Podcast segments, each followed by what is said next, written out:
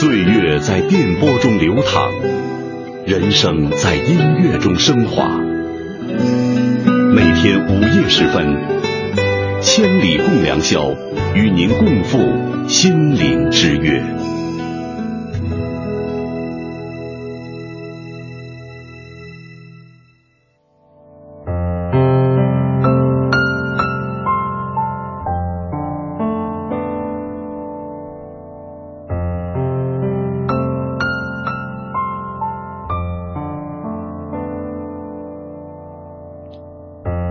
又是一个周四的凌晨，小昭在电波这一头问候正在收听节目的每一个你。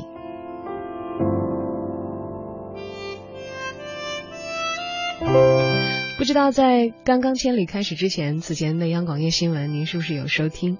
大家聊到了高考，这是每个经历过高考的人回想起来都会有着深刻记忆的人生节点吧。多年过去，再回忆高考。其实，也许本质上没有考得好与差的说法。重要的是，所有的年轻人在一块儿做一份试卷，然后决定去哪座城市做什么工作，今后和谁相遇相知，和谁一道旅行，和谁走一辈子。不管故事怎样，结局如何，一切都是美好的。在今晚我们共同的心灵之约当中。有很多刚刚结束高考的朋友，终于可以一直听到节目的结尾了。那么在今天，就让我们一起来分享一下你的那些最好的时光。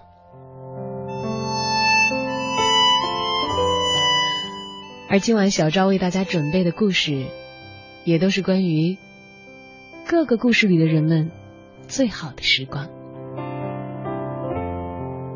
欢迎积极参与本节目的网络直播互动，通过新浪微博可以发送留言到小昭的个人账号。使用微信的朋友也欢迎在微信公众账号当中搜索并添加小昭，这两路平台都是开通的。您发来留言，小昭在电波的这一端就可以实时看到了。最好的时光，当我们身在其中时，也许并未察觉。而当这一段已经去远，回过头来望一望，啊，原来我们曾经经历过那么美好的时光啊！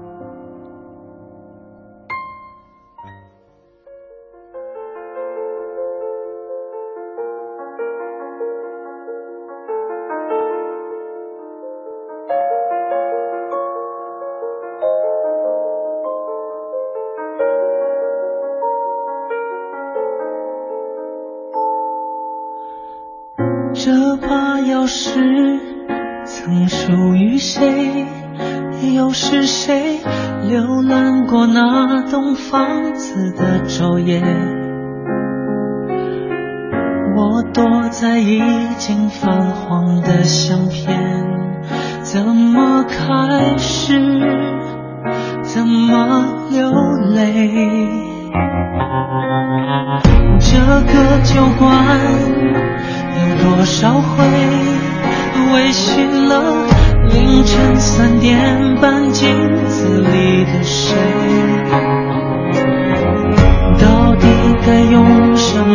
样的方式去告别？用遗憾写完的那个故事。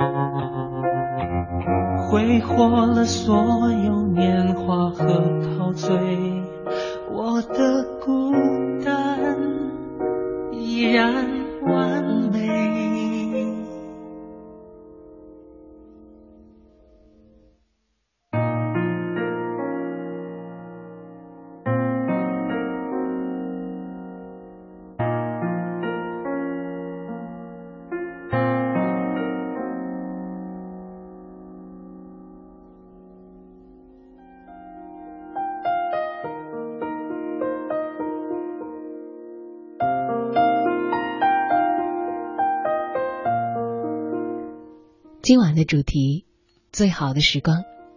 等你留言的时候，一起来听一听与最好的时光相关的故事吧。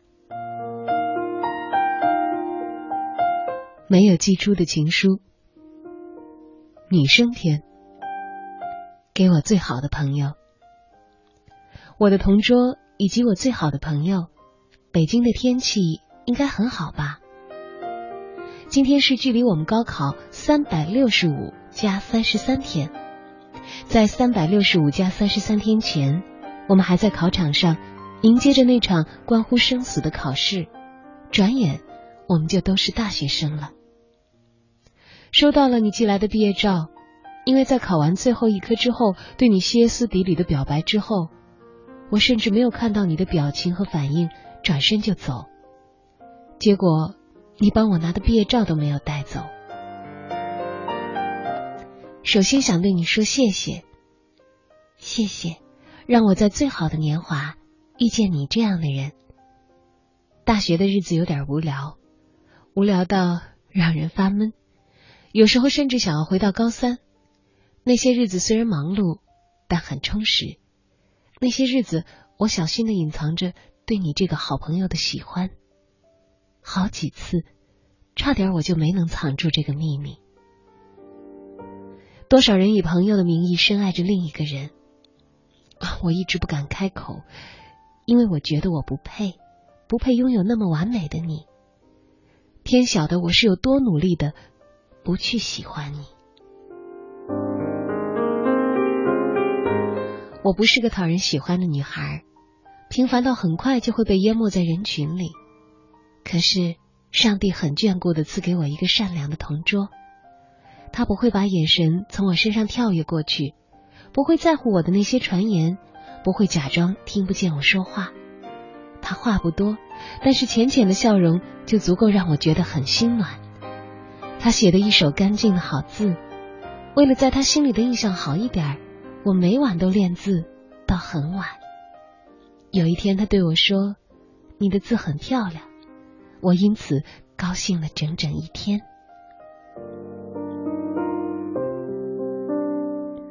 我把他当做我最好的朋友，但是不知什么时候，我发现我会每天期待着上课，因为可以早点见到那个人；会注意自己的打扮，因为会想他会不会注意到我的变化。似乎这份对朋友的关心多了那么一点点。后来我承认了。我喜欢他。作为一个好朋友，我们一起在周日的下午偷偷的喝了三年的啤酒。每次看着落日的余晖打在他的脸上，我都在心里说一句：“我会努力的，不爱上你。”为了隐藏这份喜欢，我活生生的编出了一个外地的男朋友说给他听。我怕他知道我喜欢他，让他觉得有负担，怕他拒绝之后。两个人相处会尴尬，所以只要让我安静的待在他身边就好。就那么傻傻的和编出来的外地的男朋友谈了三年所谓的恋爱。三年呢，他都坐在我身边，我有多感谢老师的照顾，让我这个成绩一般的家伙霸占了这个全优生三年的时光。三年，他都坐在我身边。每当我想莫名的流泪的时候。看着旁边的他，就会忘记所有的不快。三年，谢谢你给的三年。这三年里，我学会了坚强和承受，也谢谢你在三年里忍受了我的暴力和不讲道理。谢谢你给我的三年，你就这样在我的心底里住了三年的时间。这些你都不知道吧？今天说出来之后觉得很平常，因为我已经流了流了好多的眼泪，而逐渐觉得自己好像已经过了该流泪的年纪。那些眼泪和心酸，应该留在小一辈的女孩的情书里面，才是对的吧？也许我喜欢的是喜欢你的那种感觉，而不是真正的那个你呢。所以我才决定在高考之后，勇敢的说出三年来埋藏在心底的秘密，然后选择不联系。为了离你远远的，我在得知你报考了北京的大学之后，毅然的把志愿改成了云南的大学。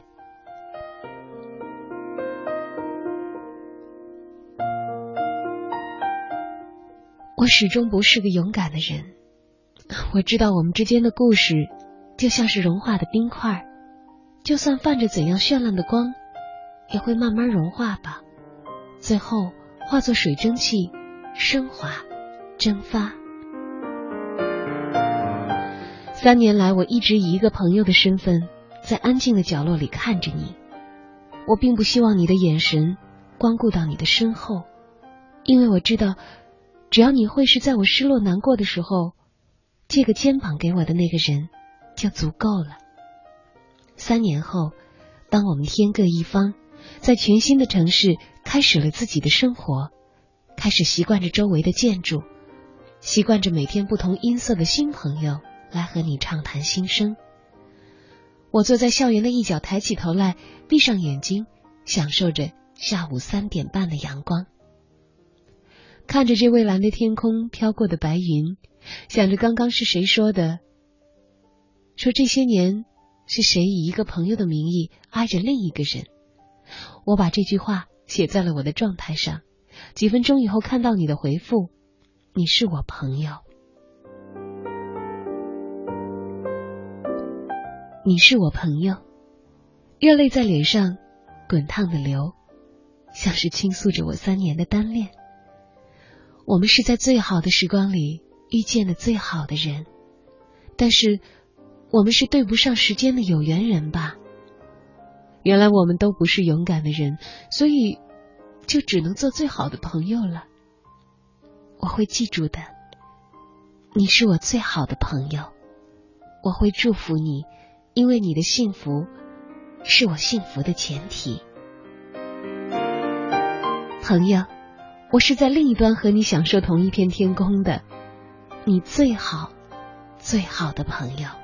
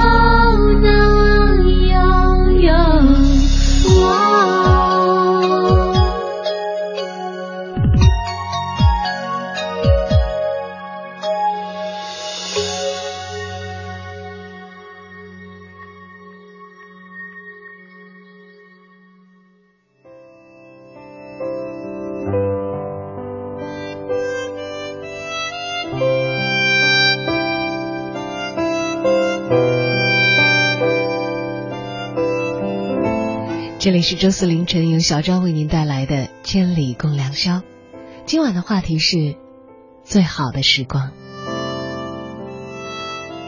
开篇的第一个故事是一封没有寄出的信，我们听到的上篇是女生的内容，而在看男生的内容之前，来看看大家的留言，分享一下正在收听节目的朋友们记忆当中收藏的好时光都是哪一段呢？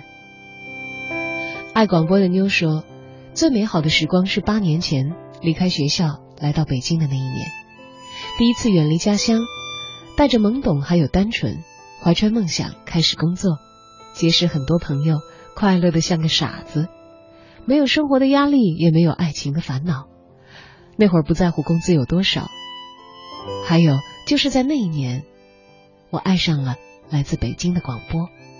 每当夜晚来临，姐妹们一起听广播入睡，那样的美好，似乎再也回不去了。葛大雷在留言当中讲，上个周末刚刚参加完人生最为重要的一场考试——高考，紧张激动的两天顺利度过了。爸爸妈妈一直在考场外陪伴着我，很欣慰。也许这两天四十八小时在人生中并不算多么漫长。也许为了高考而学的知识以后不会再记起，但我相信这两天的煎熬会使我们的人生更加精彩，让我的生活更加充实，因为这是我人生里最美的一段时光。吃馒头的零零七说：“最美的时光，就是有那么一些人陪着你一起二，陪着你一起疯。”不打扰是谁的温柔？他的观点好像跟刚才的那一位非常的近似。他说：“最美好的时光，是每天和你们一起跑操，一起上课，一起为心中的大学所努力。而另一位朋友则在留言当中讲到，每晚都习惯一边听着千里，一边工作，也算是好时光吧。梁小样说：“无意调到了这个电台，时间一天天过去，二零一四高考已成过去式，大一下学期也进入尾声了。其实我认为最好的时光就是校园时光，单纯又美好。”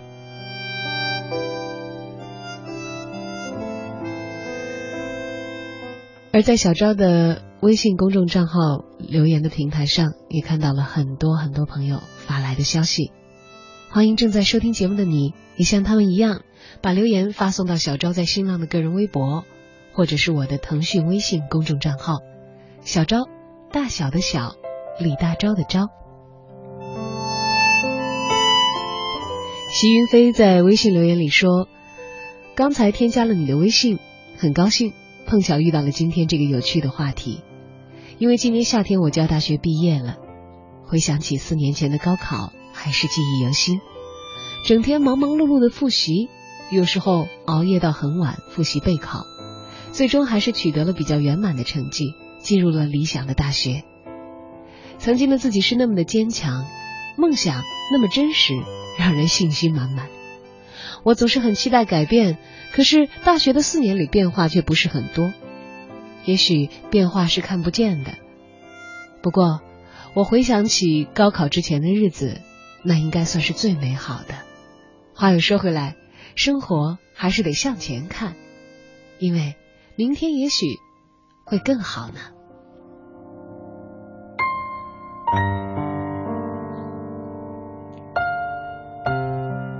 红团长说：“最好的时光就是我们六个一起在宿舍的日子。马上我们就要分开了，后天就分宿舍。记忆里有着我们一起犯傻。”一起为情痴狂的时光，傻傻的六个人，一年前走到一起，现在我们宿舍只能有四个人了。没有了你，晚上没有人再提醒我早点睡；没有了你，没人陪我一起犯二，没人陪我录像，没人跟我讲那些我们的小小心思。我们没有远，心在一块就行。最好的时光，就是分享着我们在一起的点点滴滴。十月在留言里讲，之前恋爱的时候很开心，也很甜蜜，现在快结婚了，反而多了很多的争吵。原来的才算是好时光吧。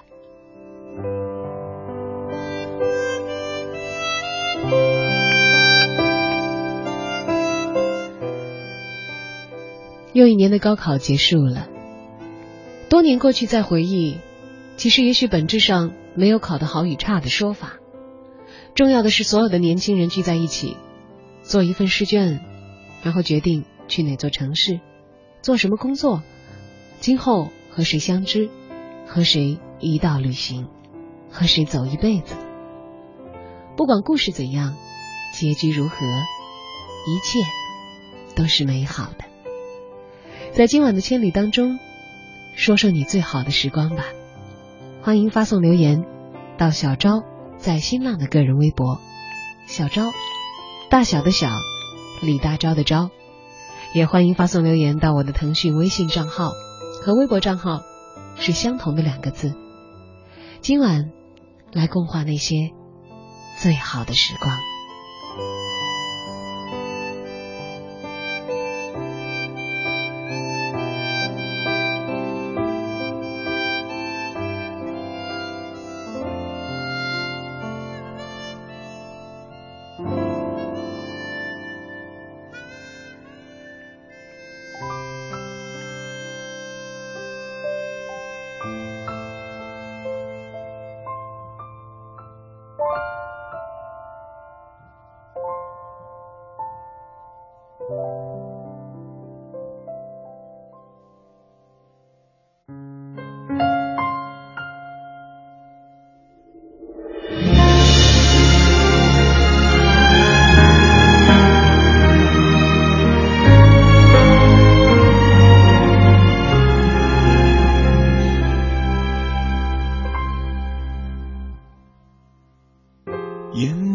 在城市里看不见的星星，其实人在守着你。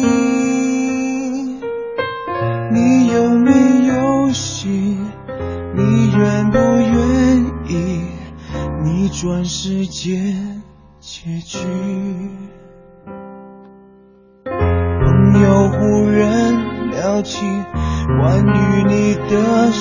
原来尘埃已落地。我为你高兴，为自己伤心，好复杂的情绪。过去往往总是过不去，留成现在最痛的。印记，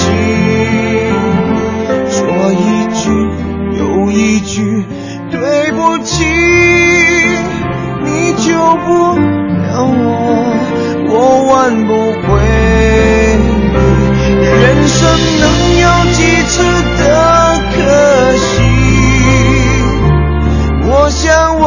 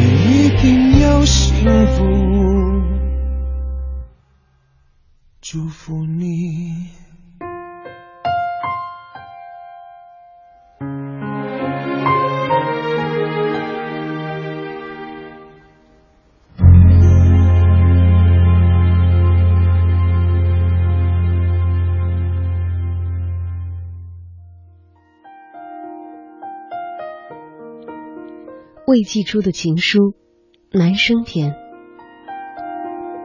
给我最好的朋友。云南的天气好吗？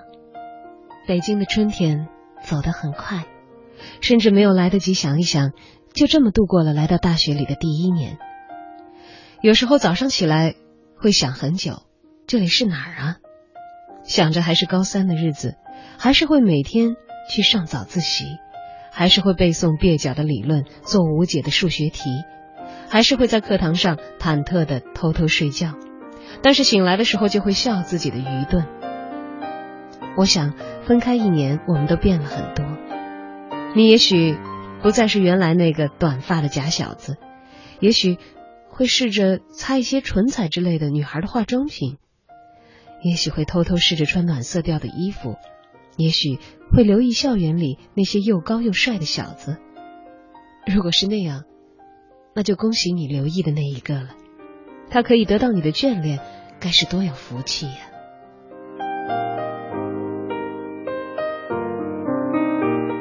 对不起，我喜欢你，在你没有表白之前，我就喜欢你。我知道你知道这件事情以后，一定会把我臭骂一顿，问我为什么，怎么可以喜欢最好的朋友？可是，我还是不小心的喜欢上了你。原来那个被我自己嫉妒了三年的小子是我自己。原来我挨了三年的拳头没有白挨。原来我三年的啤酒没有白买，也没有白喝。三年呐，让我那么紧张的三年，那么青涩的三年。一个大男生买了个 Hello Kitty 塞在书包里，本来打算送给你，结果你却说小女生的礼物。没办法，我只能硬着头皮讲，这是送给我女朋友的。是啊，我想送给我的女朋友，可是她却不知道我喜欢她。你跟爸爸吵架跑来找我，我把交补课费的钱拿出来给你租了间小房子，骗我妈妈说我拿去请大伙吃饭了，结果我被我妈罚跪四个小时。我罚跪的时候一直笑呵呵的，当时我妈还以为我中邪了，她哪知道我为心爱的女生做事情，心里正在暗爽。那些和你在一起的日子是我最珍惜的时光，哪怕是为你去报名学写并不擅长的钢笔字，我也愿意。可是，我真的好害怕你知道我喜欢你。生怕逾越了朋友这条线，我们的距离会越来越远，所以我跟自己说，只要能安静的待在你身边就好了，安静的看着你就好。所以有一天，如果你有了男朋友，要给我过目，直到我说可以，你们才交往。那天你的转身让我失落了很久，但是我也很庆幸，因为我不确定当听完你的话之后。我能不能说出来我喜欢你的事实？我始终不是个勇敢的人，不配拥有你这么完美的女孩。我喜欢你，也祝福你会在云南或者是别的某个地方收获爱情，因为你的笑是我收到过的最好的礼物。我是你最好最好的朋友，我在繁华孤单的北京。想念你，是我以一个朋友的身份在喜欢着你，你是我最好的朋友，你最好最好的朋友。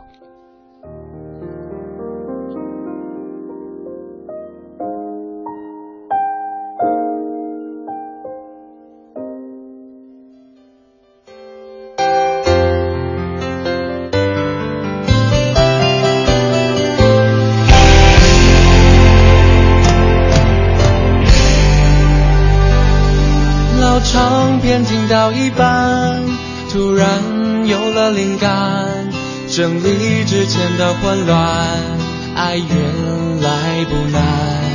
它存在太多虚幻，终究是古老模样。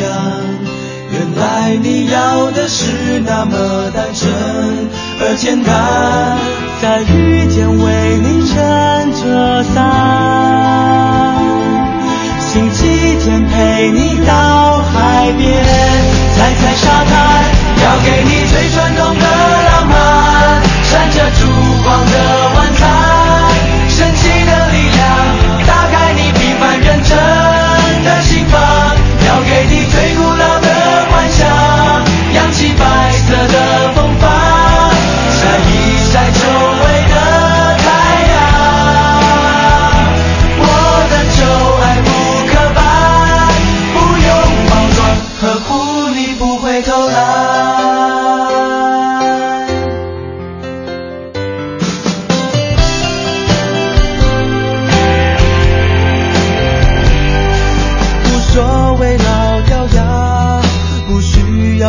想法，没创意不许害怕，真心看见了吗？山顶上公园的花，卡片那句情话，真爱的表达还是热咖啡能催化？天黑了陪你走回家，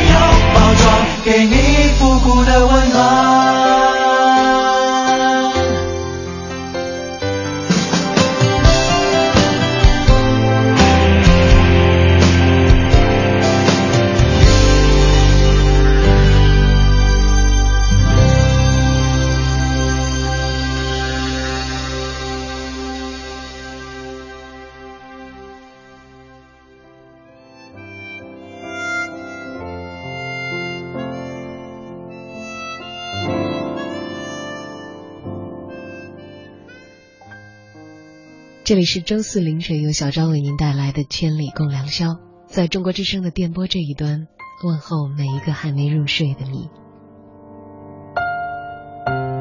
今晚的话题是最好的时光。如果从记忆当中搜索，你认为最好的时光是哪一段？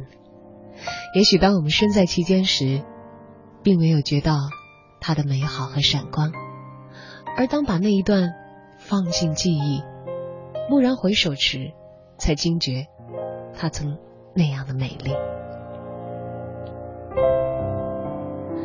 今晚为大家准备的故事，和各个不同的人所感受到的最好的时光相关。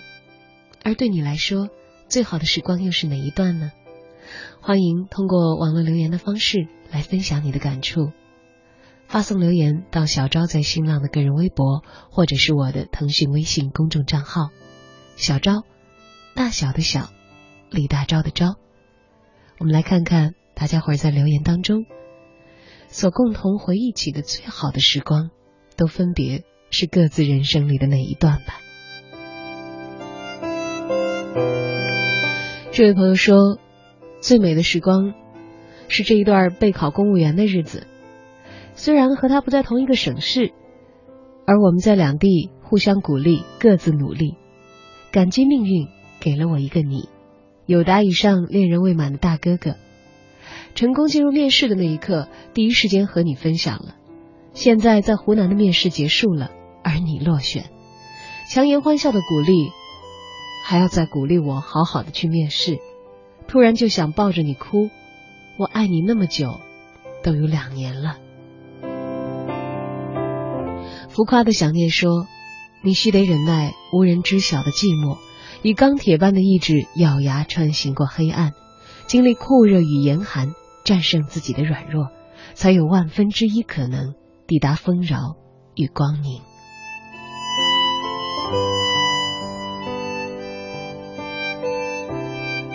塔罗女巫说：“最好的时光在当下，带着回忆和憧憬的当下。愿时光慢一点，再慢一点。”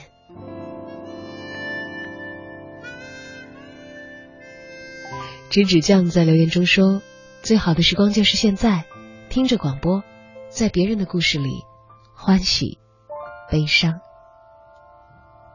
树语共老在留言中说。最好的时光是少年不知愁滋味，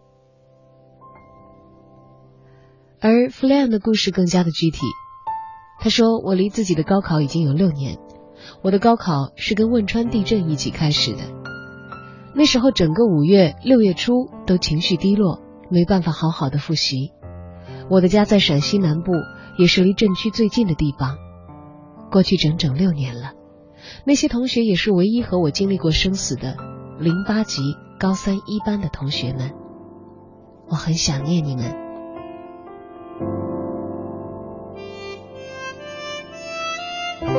葛大雷很有意思的一位听友啊，他说就在刚才，我的一位铁杆的朋友发了一篇日志，选择向暗恋三年的人表白，希望小昭可以把这篇用心写的日志在千里当中读出来。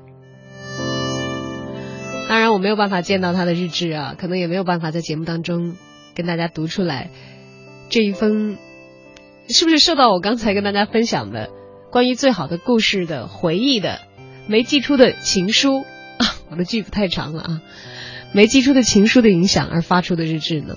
该不会受了节目的影响吧？向暗恋三年的人表白，但至少我把这位朋友的留言留出来了啊，呃，读出来了，希望也可以把。你此刻的感动和全国的听友一道分享啊！我们作为旁边人都会感受到其中的激动情绪。希望这个表白的人能够有好运。唯爱左耳说：“最好的时光就是我被你宠着，被你疼着，被你哄着，在那不知爱情是什么的小时代里，全然像个小孩子。你是我心底赶不走的爱人，那段时光便是岁月的眷恋。”你的回眸，我来不及躲闪，低头一吻天荒。你给了我一份永远无法磨灭的记忆。能够把自己遭逢爱人，轻轻的这一吻描绘的如此美好，当然，我们相信那是为爱左耳最美的时光。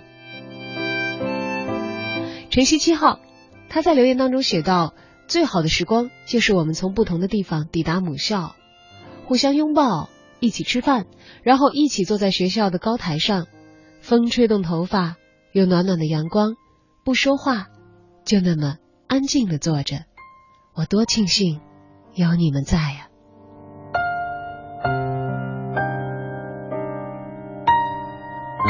而在微信公众平台上，小昭也收到了很多朋友的留言。王美她在留言当中写道。有一些时光总是在度过之后才体会到它的美。我今年大三了，大学最好的时光是甘肃积石山支教的日子，那儿的孩子纯真可爱，大城市来的哥哥姐姐们带来的一切对于他们都是新鲜有趣的。被孩子们围绕，感觉你就是他们的世界。一个月和孩子们的故事有千言万语，还有积石山的夜空，或许是我这辈子见过的最美的星空了。数不清的星星，辨别不完的星座，还有星空下大家说不完的小秘密。我们支教的五个人躺在乒乓球台上，蒙着暖暖的被子，一晚上比比看谁数的流星最多。这些记忆都好美，最美的时光，我和一群有激情、有爱心的小伙伴去支教。我爱积石山的孩子，爱那里的星空，爱我的队友。爱青春故事里每一次勇敢的尝试。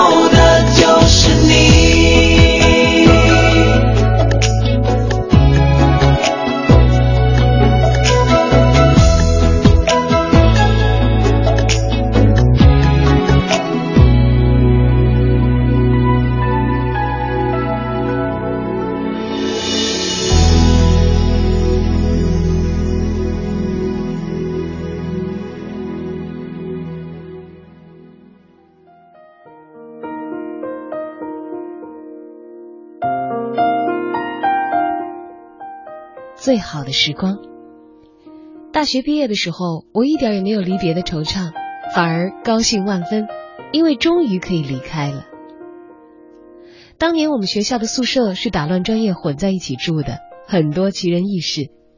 有一个姑娘时常午夜在上铺面朝墙壁玩打火机，火光忽闪忽闪的；或者在下雪的冬夜，她只穿着一条短裤跑到阳台上去发呆。我们的阳台是露天敞开的，而且对面就是男生宿舍楼。不过大家本来就没有想过要成为密友，倒也相安无事。尤其是当年出了马加爵事件，大伙儿更加觉得对古怪又不合群的同学，还是应该要客气一点。后来，古怪的姑娘交往了一个稳定的男朋友，让大伙儿有了很多的安全感。临近毕业。只欠一顿团结、紧张、严肃、活泼的散伙饭，来给青春收个尾了。等着上菜的当口，姑娘们一致要求社长大姐出来讲几句话，升华一下同居的情谊。摩羯座的大姐先是羞赧的推辞了一下，接着她低下头拨弄着筷子，喃喃的说：“当初也不是我想当社长的，都是你们让我当的。”这四年每次检查卫生都是我拖的地，基本我干的活是最多的。说是期末评奖学金的时候，社长会有加分，结果到现在看来，其实好像也没有什么用处嘛。大家面面相觑，低头各自玩起手中的杯子、筷子和勺子，不作声。终于，Cherry 姑娘忍不住打断了吐槽大会。反正对于我们这样的宿舍，将来也不会有任何的怀念吧。我现在就盼着早点走，咱们以后再也不见也没关系。Cherry 是个有洁癖的姑娘，每天不是在洗澡，就是在去往澡堂的路上。不过仅限于把自己洗干净。每次打扫卫生，社长姐姐都会自作主张的把她乱放的物品给扔掉。气氛突然就这么僵住了。我们很少当面吐槽别人，通常是在背后抱怨。我们不大懂得如何处理当面的冲突，团结活泼的散伙饭，严肃紧张收场。那个夏天，有一把刀把我们分开，切割成各自的生活空间，青春也渐行渐远。我们算不上挚友，所以并不经常有话会对彼此讲。QQ 头像长期各自灰暗，顶多在节日里群发几条不痛不痒、没有营养的短信。我常常看 Cherry 同学的博客，得知他在刚回南方的那个冬季，把脚靠在取暖器上烫伤了，而那篇博文就叫做“以暖气的名义想念”。后来他结婚了，变成一个热爱收拾屋子的人。社长姐姐去了一家制造汽车的公司里做技术，她勤勉踏实，做技术也挺合适的。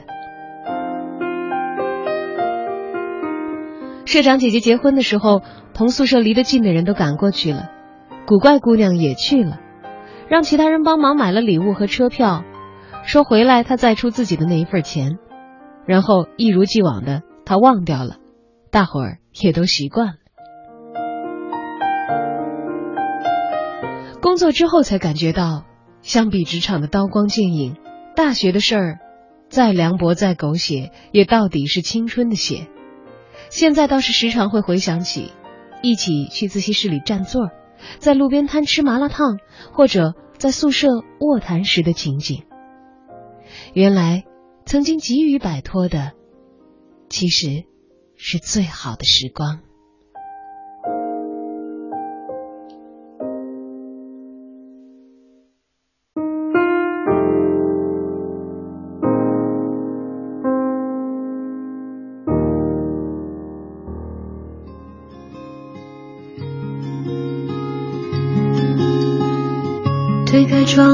天边白色的鸟，想起你微微的笑，那是你在操场上奔跑，大声喊我爱你，你知不知道？那是我们什么都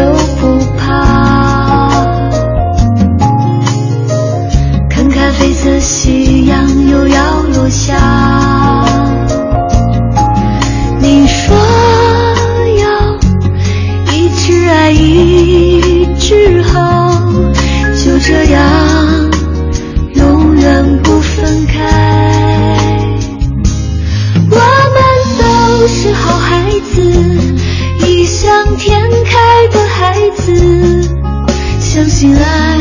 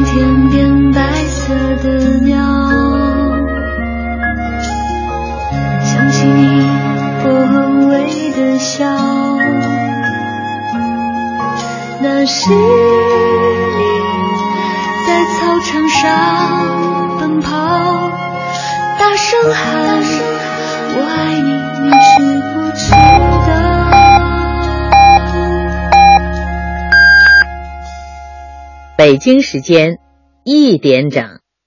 中国之声听众朋友们，大家好，我是中国体育队的周凯。一亩阔叶林每天可以释放近四十九千克的氧气，多种下一棵树，我们就为自己多生一分氧气，多一分生机。退耕还林，让我们共同推动绿色中国行动。爱于心，见于行。中国之声公益报时。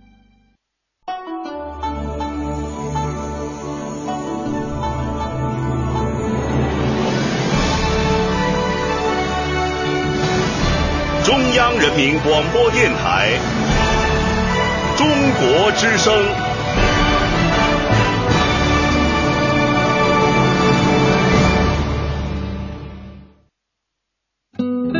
岁月在电波中流淌，人生在音乐中升华。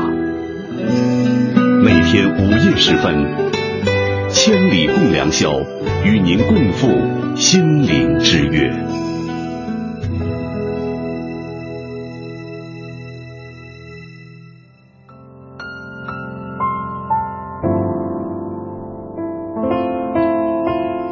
晨一点，欢迎回到千里共良宵，小昭陪伴你在今晚我们共同的心灵之约。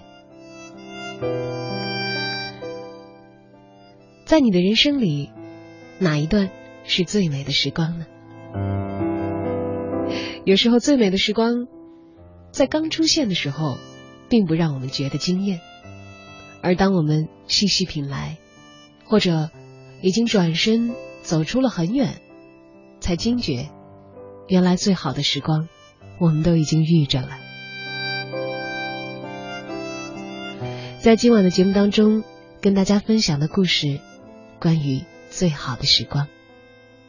我也非常乐意在节目当中听到属于你的故事。欢迎发送留言到小昭在新浪的个人微博，或者是我的腾讯微信公众账号，相同的两个字，小昭，大小的小。李大钊的钊，来说说你最好的时光吧。在微信平台上收到很多朋友的留言。小五说：“我是个容易满足的人，这段时间实在经历了很多，失业，重新找工作，再度找回生活的自信。每天白天认真上班，好好吃饭，晚上自学两个小时的会计，听两个小时的广播。”生活规律又整齐，我想这段孤独的时光，也许会是我最美的一段时光。四二三幺，在听完刚才的故事以后说，很同意。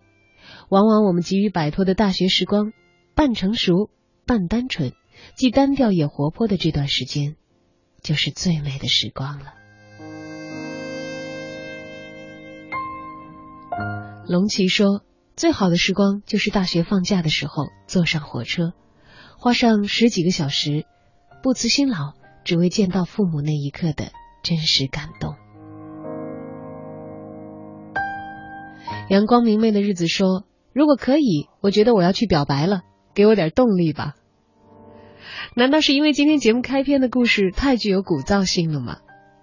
我们已经看到留言当中不止一个表白党了。不过要注意啊，现在夜已深沉，算是表白的好时机吗？你可得要知道对方这会是不是已经睡觉了才好。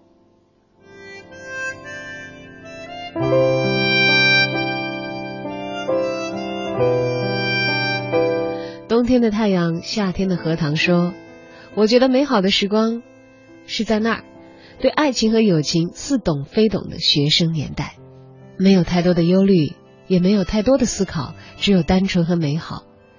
随着时间过去，毕业、离开校园、工作、遇事、处事，经历多了，慢慢开始回忆学生时代的美好了。”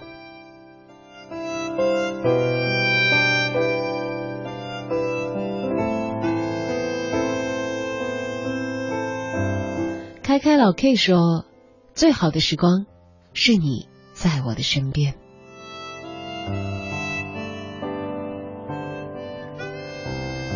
蓝精灵的柏拉图故事在留言里讲：“最美好的时光是在毕业前的雨夜对他说我喜欢你，可是他告诉我我现在还不想爱你。”然后在细雨中一起走到雨停，很默契的分开。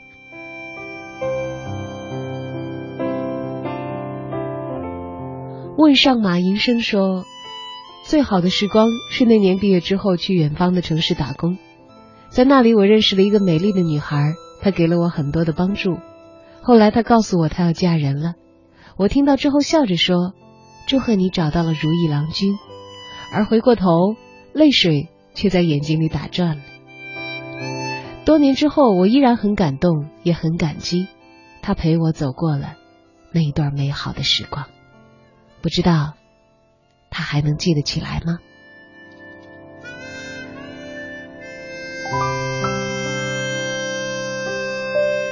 今晚的话题还有小赵为你准备的故事，都关于最好的时光。说说你最好的时光吧，发送留言到小昭在新浪的个人微博，或者是我的腾讯微信公众账号，大小的小。李大钊的钊。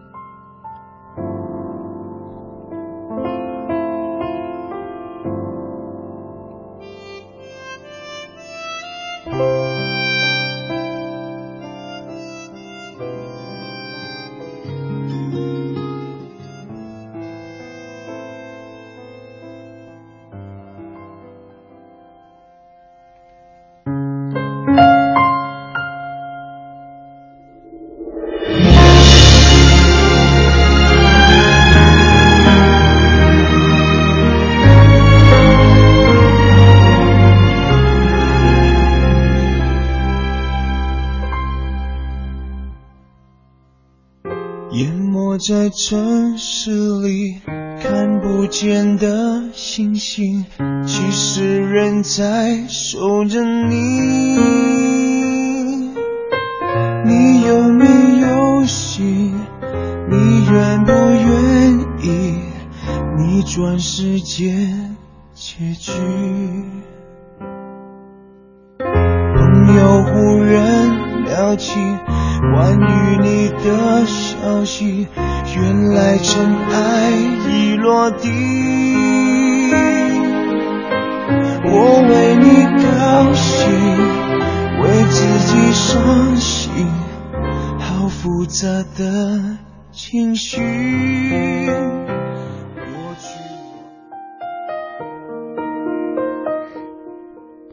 季山去时尚轩总店应聘的时候，还是怀有几分委屈的。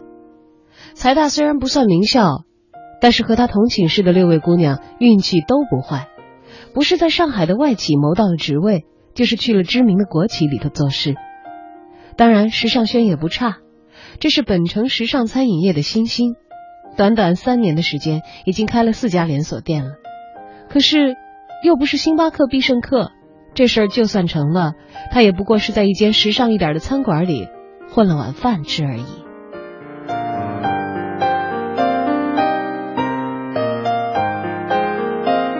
从饭馆的后门走进去，穿过狭长暗暗的走道，沿着咯吱作响的木板楼梯上去。二楼的办公区有点古色古香的味道，门是双扇的，故意做旧的朱红色，门上吊着一对铜环。进门左边的墙上挂着几幅水墨画，边上摆了两只大大的红木花架，万年青、金虎、仙客来，暗绿淡彩，影影绰绰。这格局，老板不太像是开饭馆的，倒像是个搞文化的主。季山在里间的办公室看到留着小平头的郭健，敦实的身形，不说话的时候很严肃，说笑起来眼色柔和，声音低沉。王老师介绍的时候准没错看到你我就更放心了。怎么样，今天就算来上班了？他随即又把薪水福利很快的跟季山说了说。不高不低，恰好比季山可以接受的底线稍微多出来那么一点儿。季山一边在脑袋里飞快的计算接受这份工作的利弊，一边没话找话提起介绍他来应聘的王阿姨。啊，他是我幼儿园的老师，我小的时候调皮的很，王老师总是找我妈告状，让他好好的管教我，要不然长大了容易学坏。还真被他说对了。打架闹事混日子，想不到吧？有一阵儿我简直就是个小混混。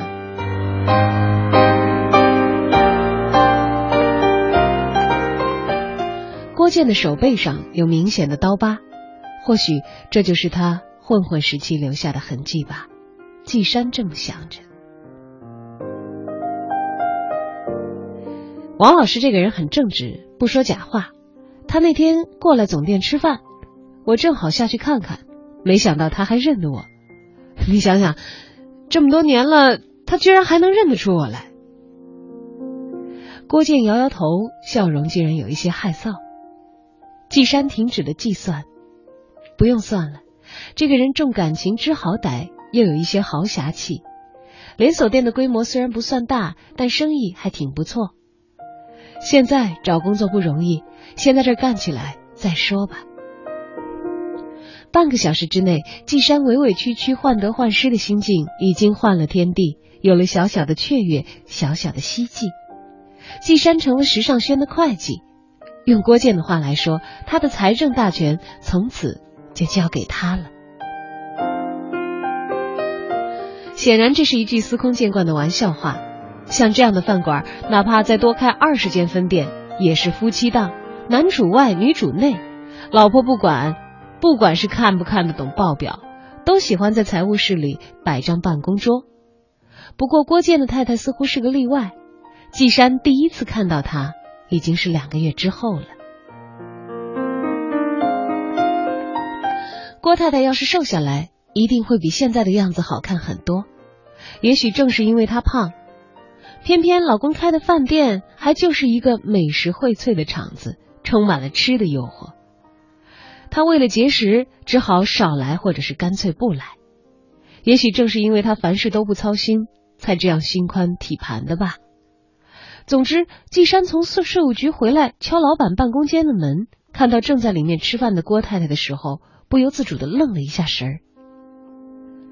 两个月来，季山觉得郭健身上有点匪气，也有点霸气，总体来说却挺有型，像是早年的黑豹乐队的成员，像一个浪子。他自以为郭太太大概应该是瘦瘦高高很酷的，至少是挺时尚的一个女性，没想到见到真人，居然是一位胖大妈。事实上，就算郭太太真如季山的想象是王菲第二的相貌和个性，季山也不会说她好。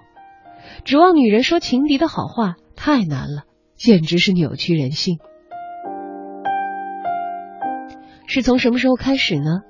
季山对郭健有了点别样的情绪，是第一次见面的时候，郭健跟他说起幼儿园的丑事吗？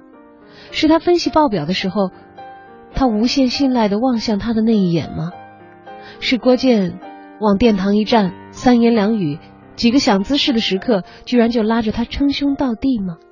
还是前些天他感冒了，郭健吩咐人替他煮可乐姜汤时的贴心？季山谈过好几次恋爱了，像这样情愫暗生的状况，简直像是回到了高中时代的校园。季山猛然发现，其实他一向都有点喜欢江湖气重的男生。不同的是，高中时代的暗恋对象早就不知所终了。如今暗恋的人不仅仅是他的老板，而且还是别人的老公。郭建和太太是青梅竹马，奉子成婚，结了婚，领了证，可孩子却没保住。郭太太做完小月子，又吃了些中药调养身体，一路胖下去，而且再没有恢复过。郭建有时候也会跟季山说说家务事，他完全瘦得下来，总说是因为我他才变成这样，又说胖点好，旺夫旺财也旺家。郭建和季山已经认识半年的时间了，从严冬到初夏，冬天他看报表的时候，季山替他送一杯热茶。郭建爱喝岩茶。初夏刚到，他早早的穿起了短袖，坐在靠窗的办公桌前看账单，额角还要冒出细密的汗。季山从自己的抽屉里取出一把檀香扇，站在他的边上，慢悠悠的摇着，像给自己扇风，而风却打到了郭建的身上。他喜欢他，却明明白白肯定自己绝不是做小三儿的料。那份喜欢，也就是忠心耿耿的替他做好账。有时候听他说话，送杯茶，打个扇子什么的。但是从另一个旁观者的角度来看，季山认为郭建跟他老婆就快玩完了。郭太太隔一个月来总店一次，在财务室支取生活费。而郭建多数时候住在附近的一个公寓里，说是方便管理饭店，而真实的原因，只有他们两口子自己才会知道。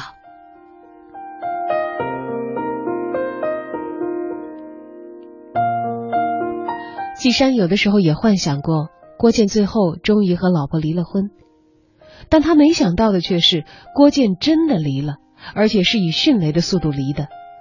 从祖娜第一次来到饭店那天开始算，郭建只用了二十三天的时间就了断了旧情。男方结婚前买的房子和所有的定期存款、股票都归女方所有，郭建还把两家生意欠佳的分店转了手，而转让费也都给了女方。他只要了两间店和那辆开了快一年的奥迪 TT，财产分配上非常的照顾前妻，这场婚离得爽快。前任郭太太婚后很快的消瘦，也一改以往不大搭理饭店工作人员的老板娘脾气。有一次还主动的给季山打来电话，约他在附近的茶坊见一面，因为他想知道饭店现在的经营情况。但更让他耿耿于怀的是，前夫跟新欢的故事进展。季山既是时尚轩的会计，又是前夫新欢的初中同学，不找他打听情报，难道？还会有更好的人选吗？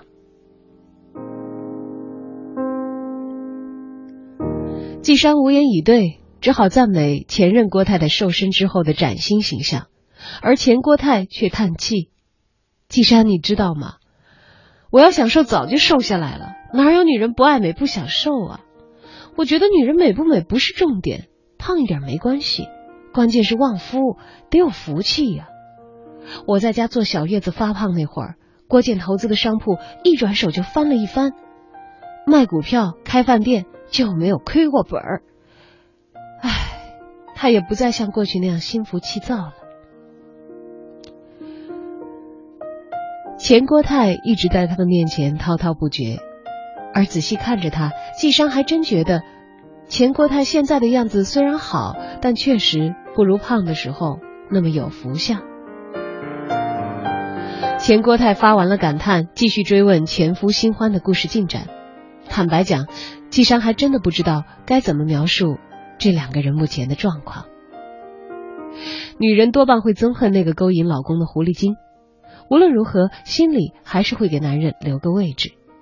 前任郭泰认定祖娜大师媚功勾引了她的老公，而事实却是祖娜到现在为止从没有承认郭建的男友身份。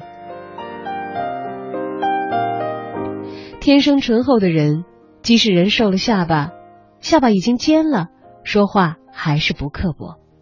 前任郭泰显然不信，却只是笑一笑。他说：“你看我现在这个样子，中年妇女一个，其实也不过是七八年。七八年前我跟你们是一样的，想爱谁就爱谁，想怎么疯就怎么疯。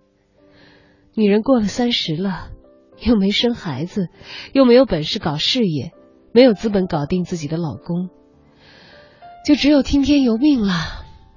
唉。”季山听不得这种老气横秋的丧气话，从包里翻出手机看了看，他想找个借口溜回饭店。其实还真不用扯理由，手机屏幕上显示有一条未读的短信，是祖娜发来的，问他在哪里。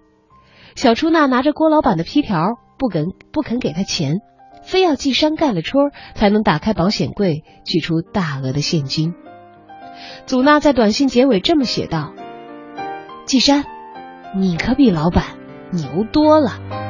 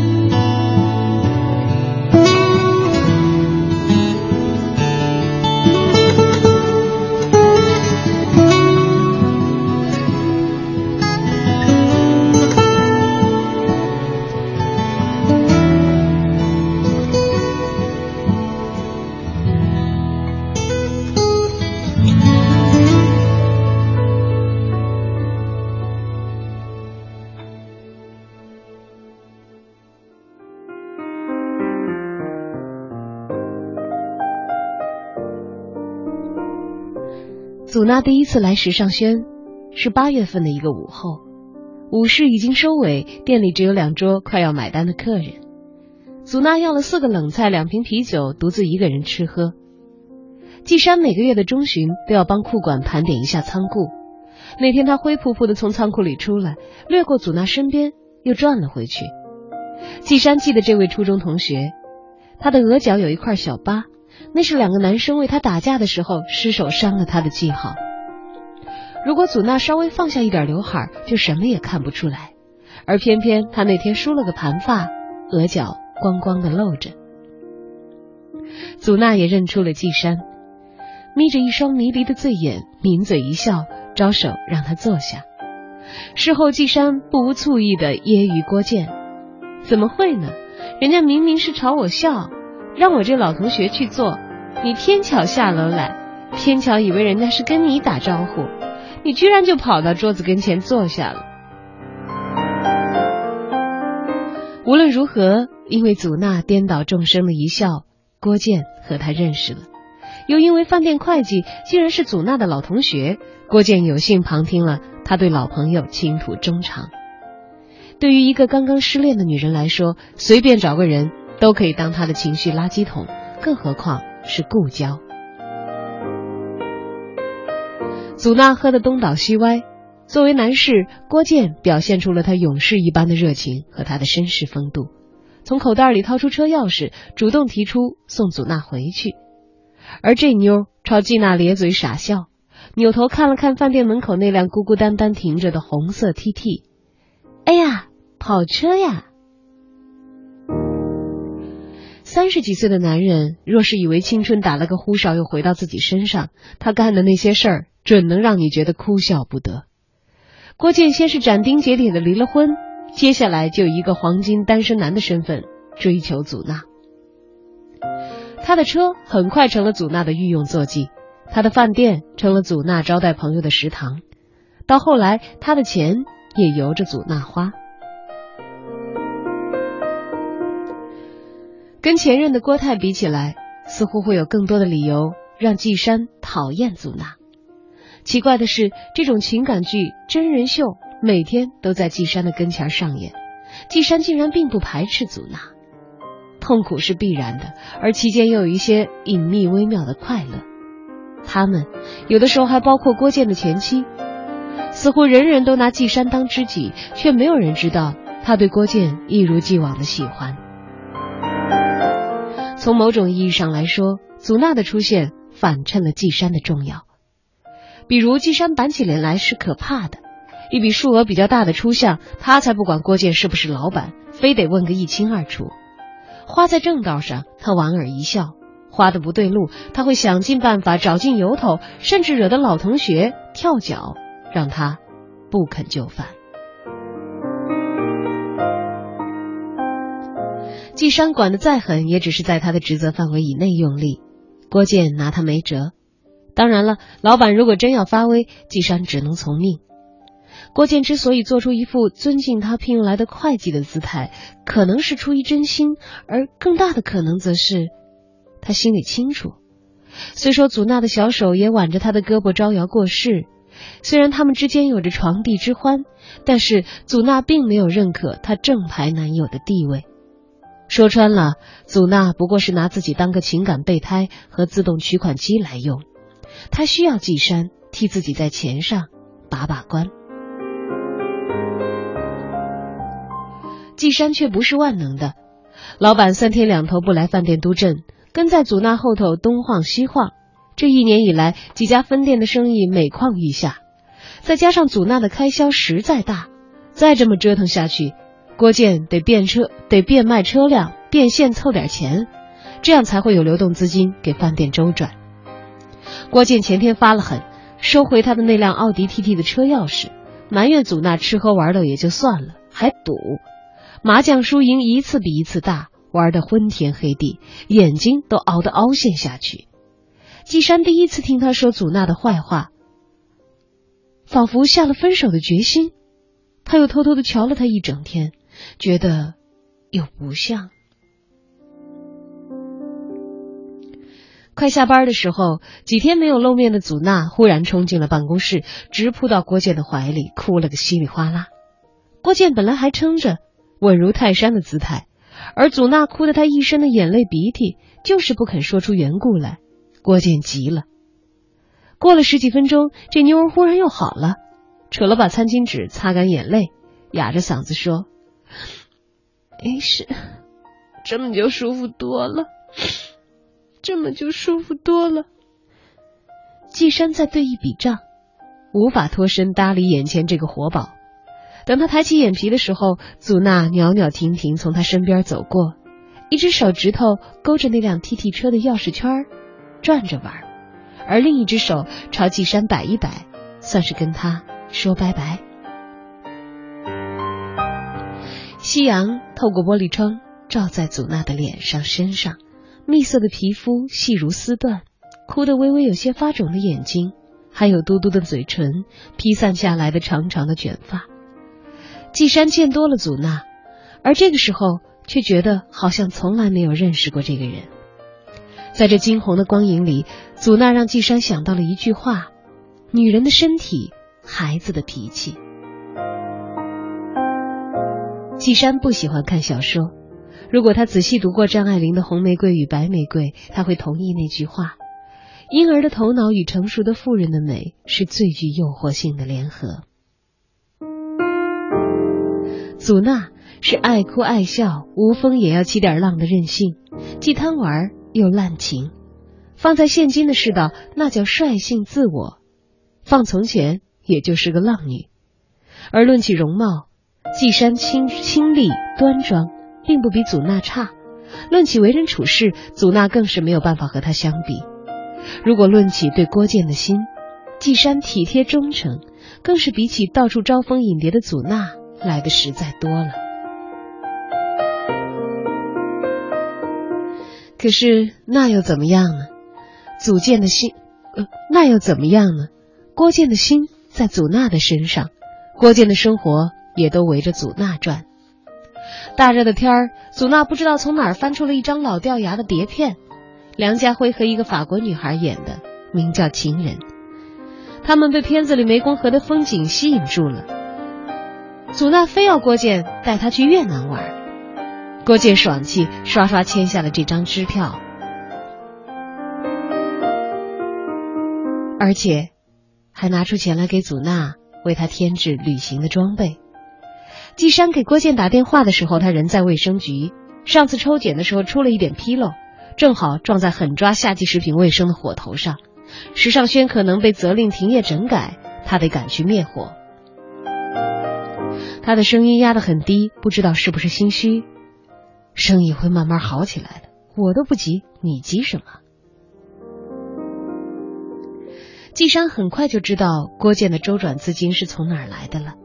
有个人出了不错的价钱买下他的奥迪 TT，他换成了一辆长城酷熊，而之间的价差刚好解决四间店铺下半年的房租和这两个月来的工人的工资。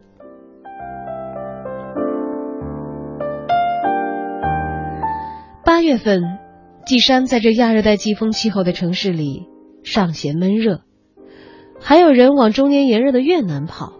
这人的想法呀，真是千差万别。钱国泰知道前夫换车的事情之后，又给季山打过电话。真奇怪，他忽然就把季山当成了无话不谈的朋友。这一次，他对前夫经济状况的关心显得很敷衍。接下来就是兴致昂扬的长篇大论，怂恿季山去炒股。他赶上了这趟牛市，离婚分的那笔钱现在已经翻了两三倍了。季会计。从前，郭泰对季山的称谓上可以看出来，他从来没有把季山当成是自己人。看来你那位同学面相不忘人嘛，人家换车都是往好了换，你们郭老板越换越差。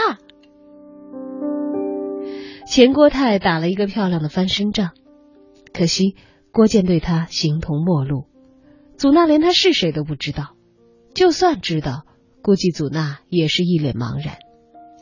郭建是为祖娜离的婚，这不假；郭建当她是女朋友也不假。可是，祖娜从来没有让他停取他呃停取他的意思。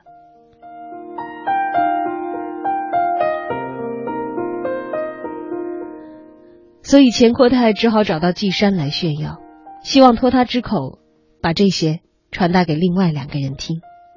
可惜季山从认识郭建那天开始，就无师自通的学会了把关于郭建的话题烂在肚子里。这种传递是非的话，不是他擅长说的。再说了，这些话钱国泰说的高兴，听的人却会觉得恻然。他明明放不下，他到现在也没有放下前夫。他瘦了，他美了，他赚了更多的钱，而他的新生活还是没有开始。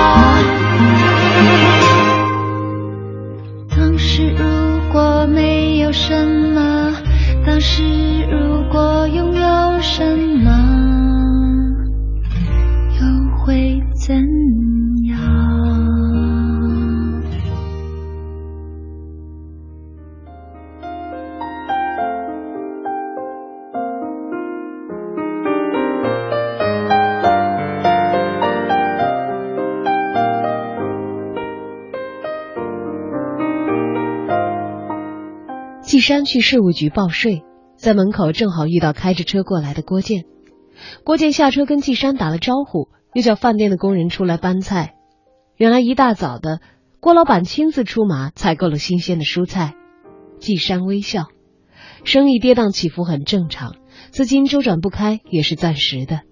郭建只要对饭店多上一点心，一切依然在可以掌控的范围之内。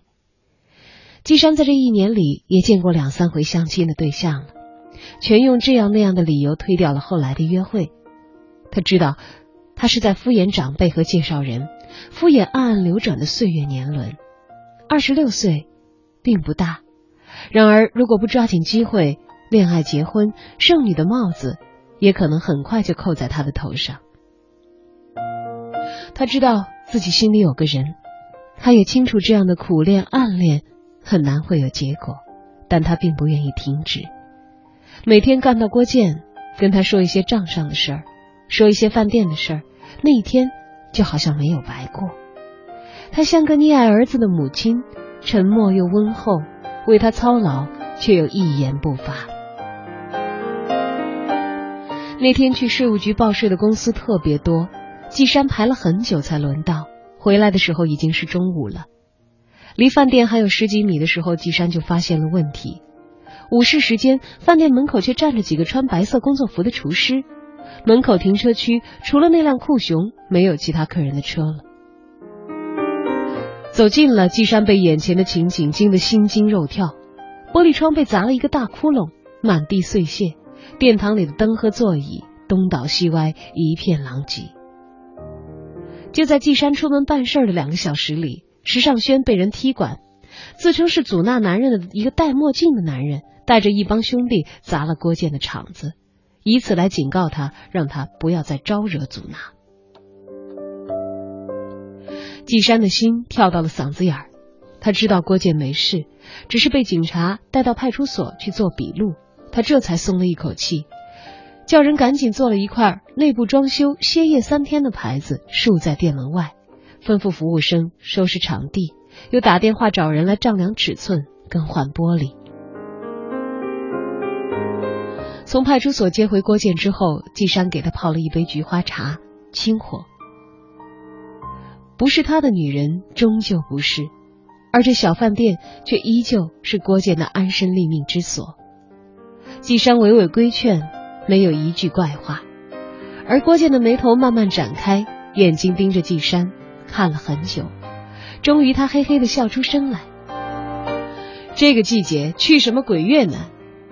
季山。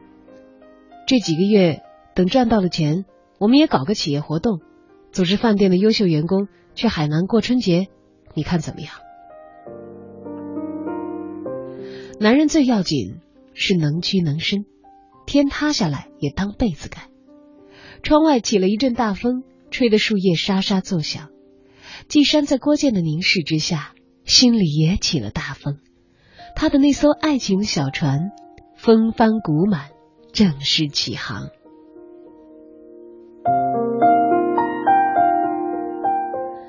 很久以后，准确的说，是在郭建跟祖纳彻底分干净了手之后，饭店濒临破产又挺过来了之后，是在钱国泰到时尚轩吃饭，主动提出要借点钱给前夫，却被断然拒绝之后，是在季山和几个饭店的员工跟郭建一起去海南旅游了一趟之后。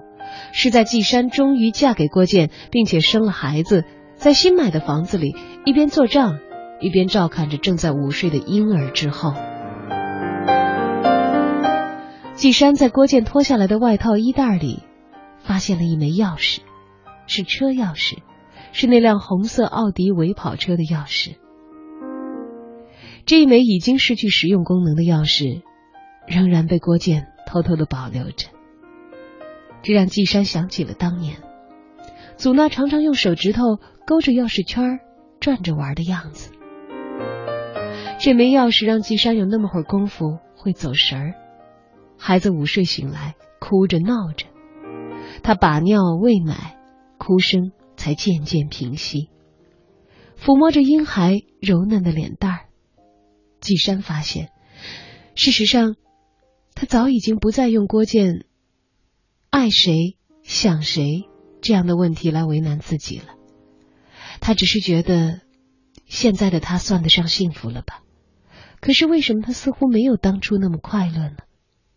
对他来说，最好的时光，竟然似乎在那几年的暗恋里。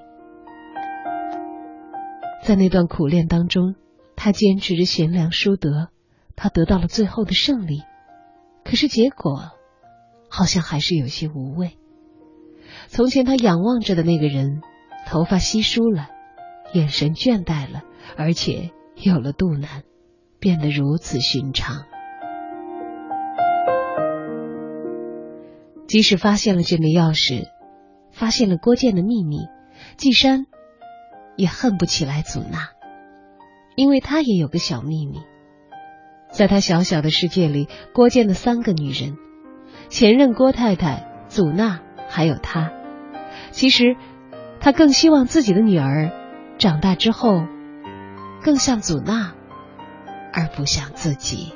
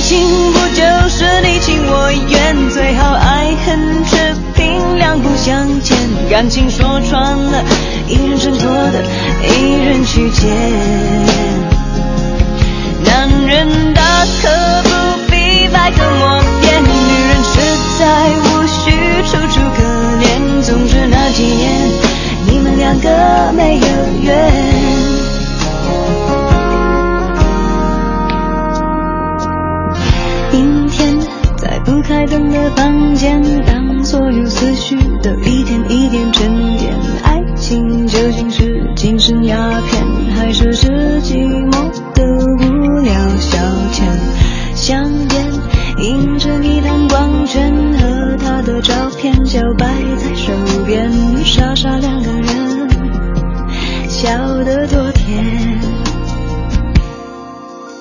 傻傻两个人笑得多甜。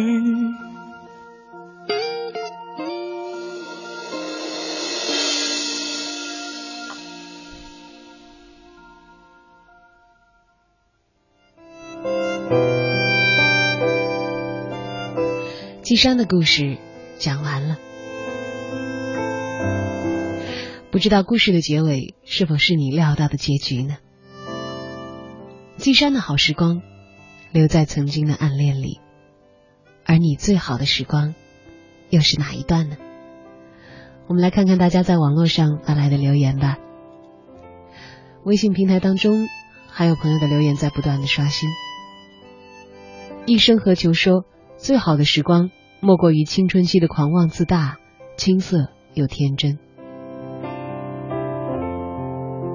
芒果说：“小昭你好，我最好的时光是初恋，和心爱的女孩一起躺在昆一的草坪上，看着蓝天和漂浮的白云，感觉世界只有我和他。”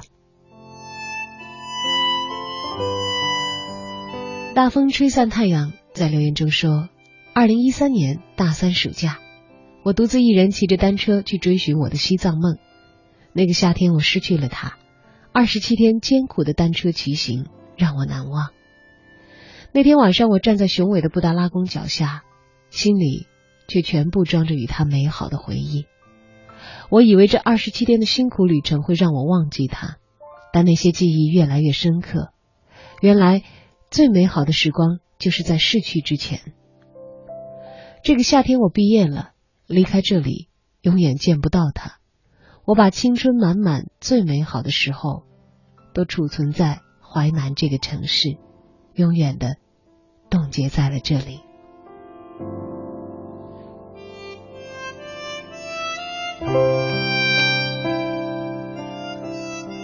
这位朋友在留言中说：“我最好的时光。”是谈了八年的前女友，她是一个维吾尔族的女孩。当时我刚退伍，和她一起在厦门大学的校园里漫步徜徉，一切都那么美好。虽然最终和她没有能够在一起，我也祝福他能够过得比我好，因为在心灵深处，我依然爱着他。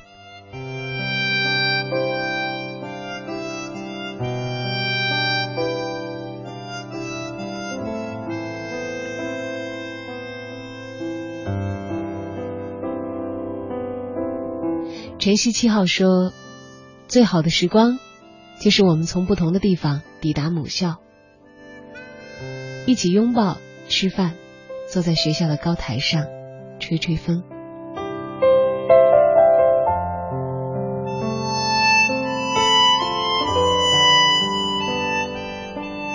编号八零说：“最好的时光，成为最奢侈的回忆，每次回想都会幸福满满。”然后随随之而来更多的是心痛。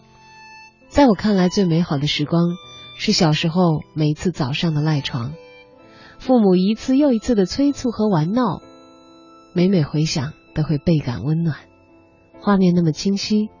而现在，这样的画面却再不会出现了。路途漫漫，且行且珍惜。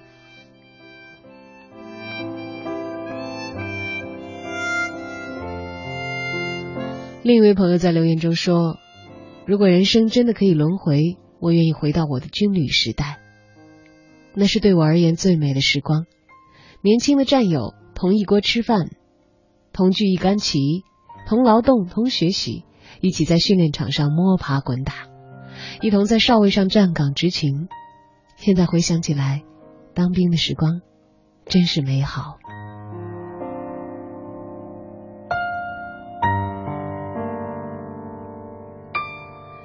这位朋友在留言中说：“我的最好的时光，只是因为有了他的陪伴。”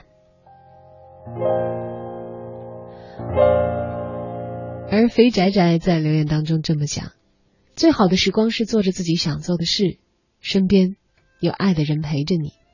最好的时光也在大学里，浸泡着文化，过着人生里最不能抹去的那一段日子。”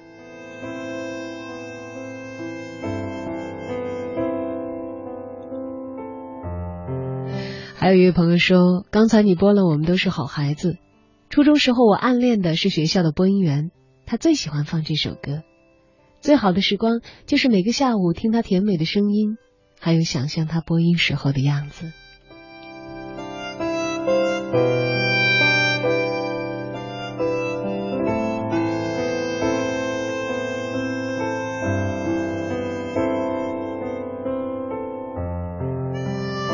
白雅光说：“最好的时光莫过于去北京的那一次，那一次我是为了一个人而去，真的很高兴。但最好的时光却以感伤收尾，那又是为什么呢？我想，大概是因为，不管那些时光再美好，也都有一段的结束。正因为那些美好没有贯穿始终。”我们才会意识到，它和平常的日子是那么的不一样吧。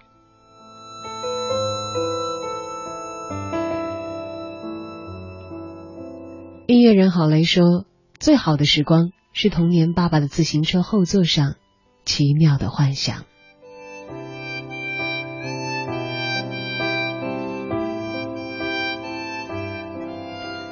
蒙少小号说：“最美的时光。”是回不去的那些时光。